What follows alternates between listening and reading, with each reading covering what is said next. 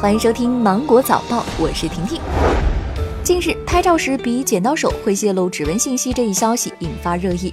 对此，网络安全专家表示，这从图像复原技术上可以实现，但从网络安全的维度来说，并没有实际增加安全风险，因此不必过于恐慌和担忧。阿里安全领域专家也表示，在微信朋友圈发布的照片都会经过压缩处理，无形中已经降低了照片的清晰度，泄露指纹信息的可能性是比较低的。虽然通过照片盗取指纹在技术上是可行的，但实际操作起来也很复杂。近日，百度发布二零一九年国庆节假期出行预测报告。报告预测，二零一九年国庆假期全国最易堵车的十大城市分别是北京、长春、乐山、乌鲁木齐、宜宾、桂林、昆明、呼和浩特、贵阳以及哈尔滨。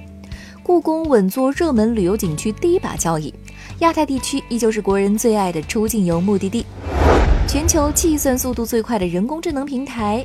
Atlas 九百昨天在华为全连接大会正式发布。据了解，它是由一千零二十四块华为升腾九幺零芯片组成，总算力相当于五十万台个人电脑的计算能力，可明显提升天文探索、气象预测、自动驾驶、石油勘探等领域的计算效率。淘宝最近在首页上线了热搜功能板块，目前约百分之五十的用户已经可以看到。在淘宝热搜中，根据消费者搜索关注，如周杰伦出新歌、冷空气来袭等，点进去呢能够看到相关的商品推荐。热搜也会根据热度实时更新。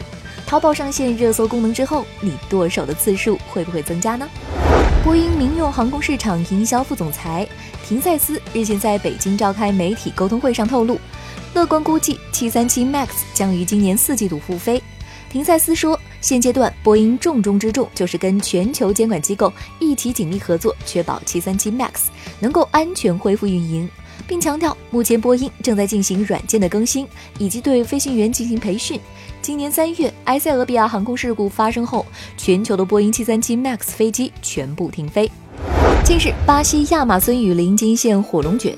专家表示，火龙卷是极为罕见的现象，结构的确和龙卷风相近，不过核心温度可以达到一千零九十摄氏度，且需要在极为特别的气候条件下才会出现，包括三十八摄氏度以上的高温、强风和湿度低于百分之八的极干燥空气等。多家外媒报道说，iPhone 十一系列支持双向无线充电功能，但苹果通过软件将该功能禁用。消息说，该功能之所以被放弃，因为充电效率无法满足苹果的要求。早在苹果新机发布之前，就有传闻称，最新 iPhone 能够通过背面给其他设备充电。